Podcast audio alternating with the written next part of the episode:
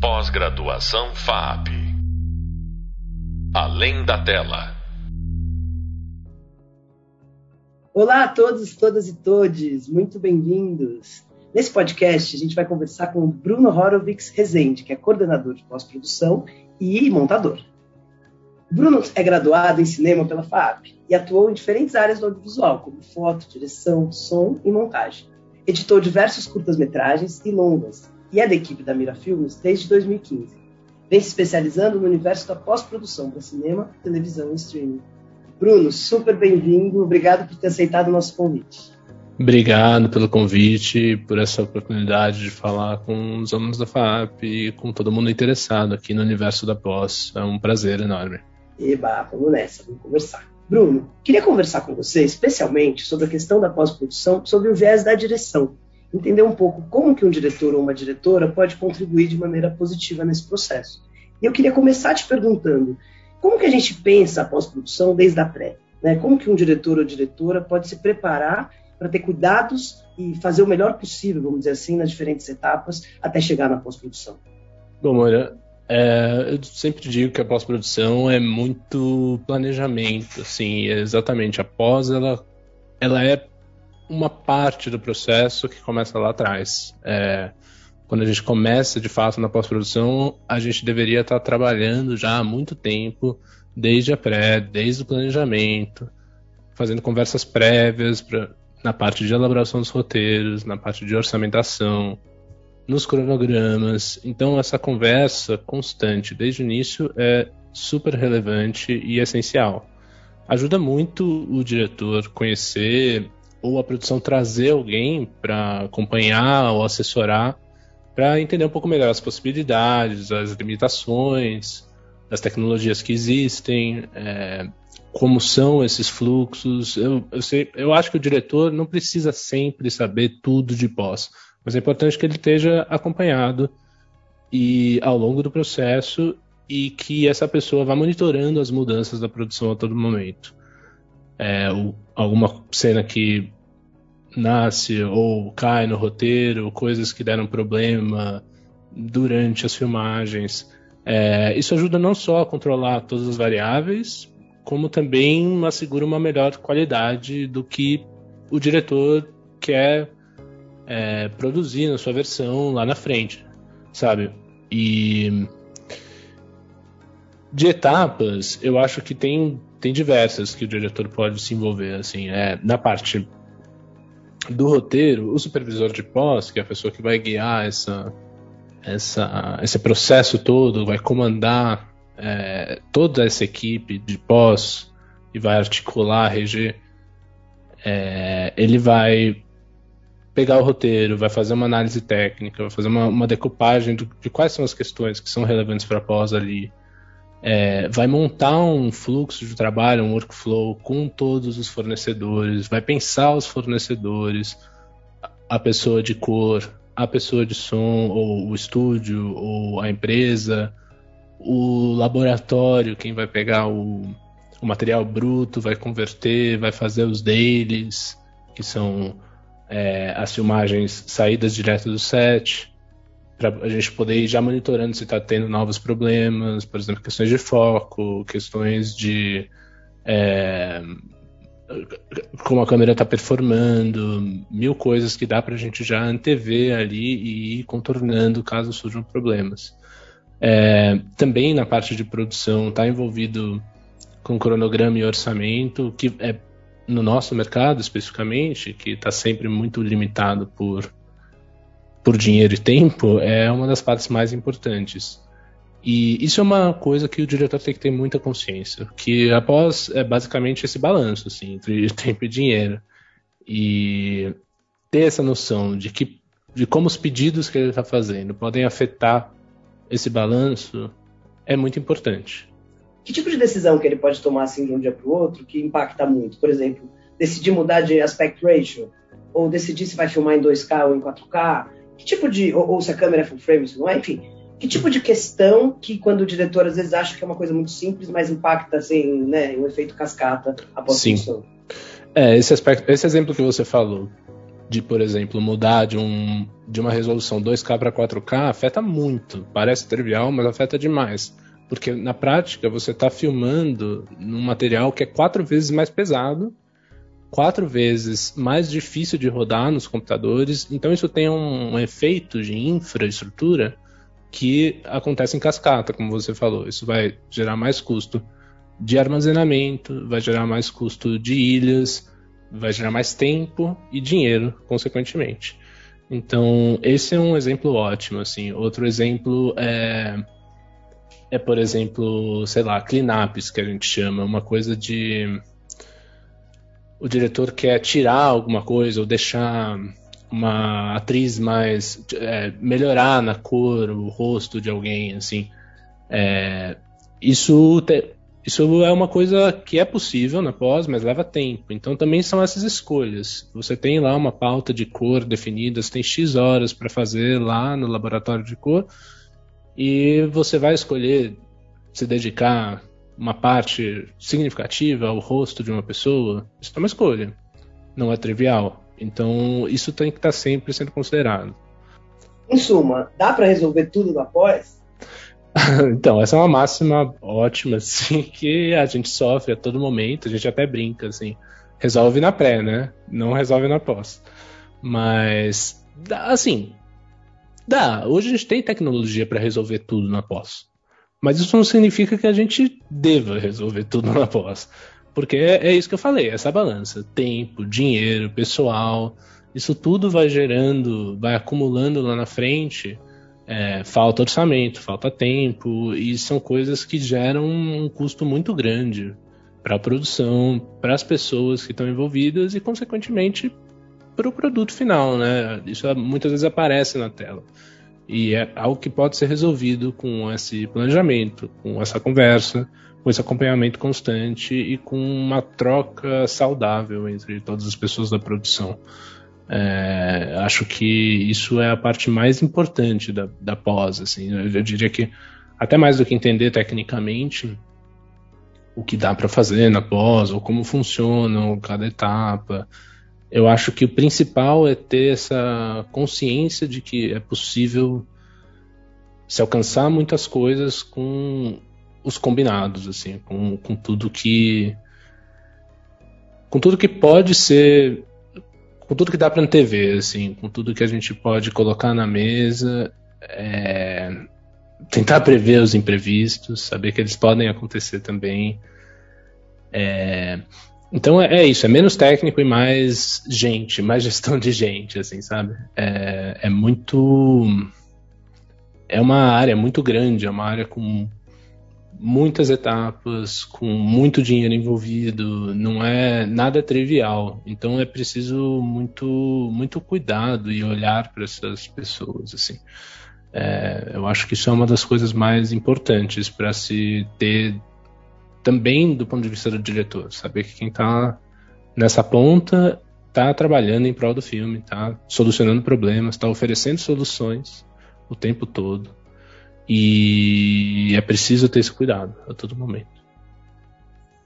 Muito legal você falou isso, porque eu tenho trazido esse tema né, nos diferentes podcasts, que é a questão do, do de quantos aspectos socioemocionais são fundamentais para se fazer cinema, né, em equipe, né, basicamente.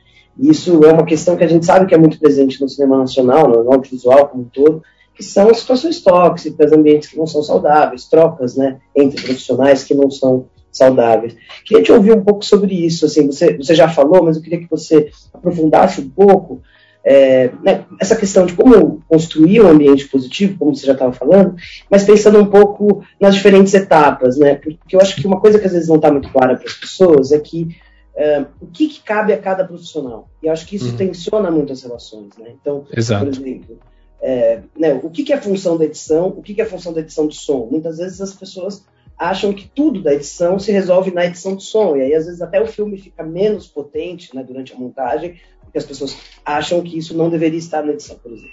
Uhum. Trilha sonora, né? Qual a importância de colocar uma ref para chegar depois para você? Tanto também cor. Quer dizer, o que que, o que que a gente precisa entender sobre o que, que é papel de quem para não cobrar a coisa errada da pessoa errada? Sim. Eu e como sempre... cobrar também, desculpa.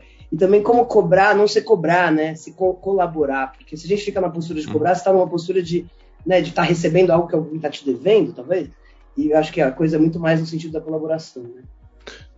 Sim, isso é, isso é o que eu tenho prezado mais e é o, o aspecto que eu tenho me me dedicado a estudar mais, assim, muito mais do que aprender as técnicas, que é algo que foi por onde eu enveredei para pós, né, lá sentado na ilha. É, no fim, o, o que é mais desafiador é lidar com os outros, né? E isso, isso você não aprende nos fóruns da internet, isso você aprende convivendo no mercado, fazendo essas trocas. É, para mim, o, o, que eu tenho assim é, levado comigo é que pós é combinado. Então eu acho que muito pode ser evitado com uma definição clara dessas funções que você falou.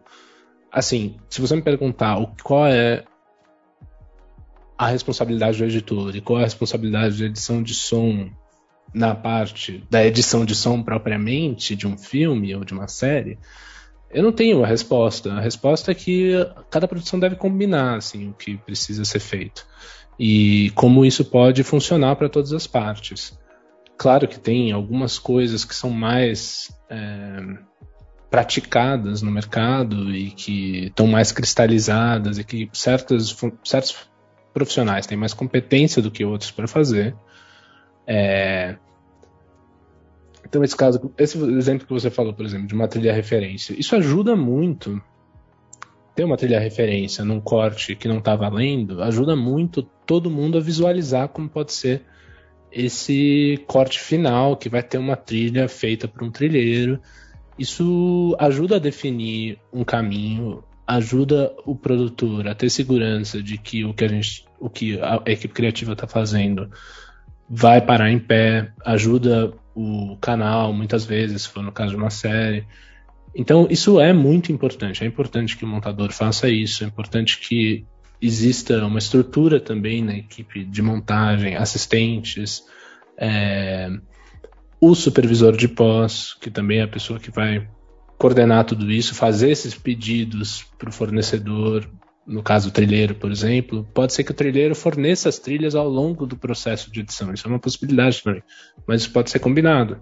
Isso pode ter um custo. Tem que ver como que se arranja. E cada produção vai ter o seu arranjo. É, cada orçamento vai ter o seu arranjo. Cada tempo vai ter o seu arranjo. Então tem esse manejo de recursos a todo momento e essas conversas para deixar tudo bem claro essas convenções definidas no início do processo ajudam muito a evitar qualquer problema lá na frente. É, tanto de falhas de comunicação, de, assim, esse, é, de quem é a bola agora, né?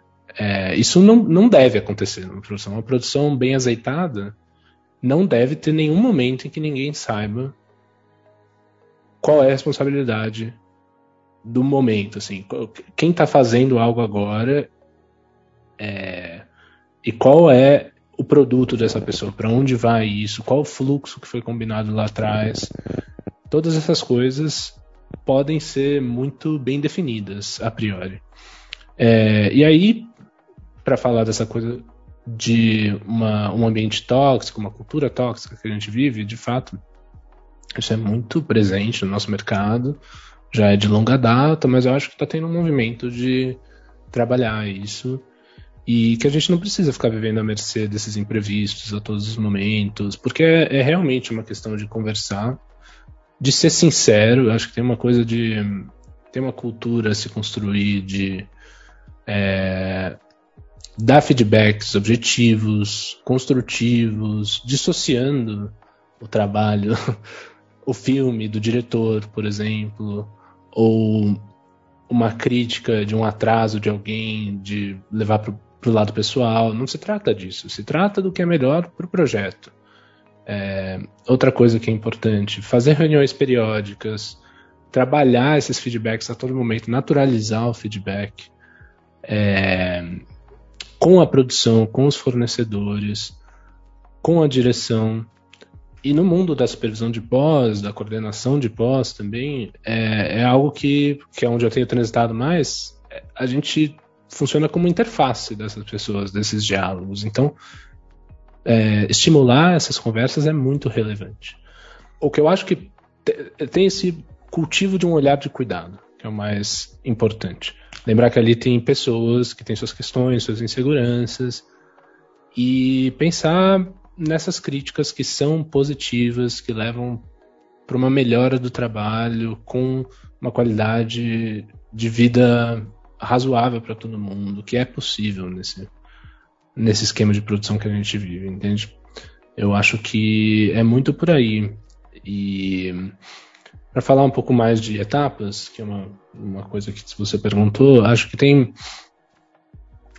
A gente também tem que cultivar uma certa especialização assim dessas, desses profissionais. Então, a gente tem a preparação do material quando vem do set. Essa, isso é uma responsabilidade do Lab, que é um, algo que está crescendo no Brasil com as produções de streaming, que é uma equipe dedicada a fazer essas conversões, a fazer isso com qualidade, fazer um controle de qualidade ali. É, aí a gente tem a equipe de edição propriamente, os assistentes, os editores.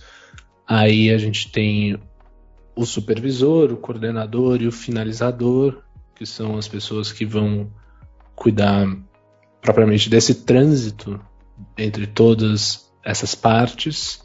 O supervisor acima de todo mundo, o coordenador como um cara mais operacional e às vezes muito no lado da produtora, o finalizador como a pessoa que vai juntar todas essas partes de cor, de som, tá em diálogo constante com isso, com essas pessoas, com os coordenadores dos diversos estúdios de cor, de som, de VFX, com os fornecedores. É, tem uma parte de VFX que é muito crescente e necessária. E tem a parte de cor, a parte de som, que é básica, assim, né? E são equipes em si muito grandes, com suas próprias estruturas e muito bem definidas. Mas é isso, é uma questão de diálogo. E lá na frente tem o controle de qualidade também, que é algo que a gente precisa ter sempre em mente. Excelente, Bruno. Que delícia de conversa. Por mim, a gente continuava conversando sem parar. Mas, infelizmente, nosso tempo acabou. Então, queria te agradecer muito, muito, muito pela presença. Foi uma delícia de conversa. Muito, muito obrigado. Obrigadão de novo pelo convite. Foi um prazer enorme. Espero poder voltar. Pós-graduação FAP. Além da tela.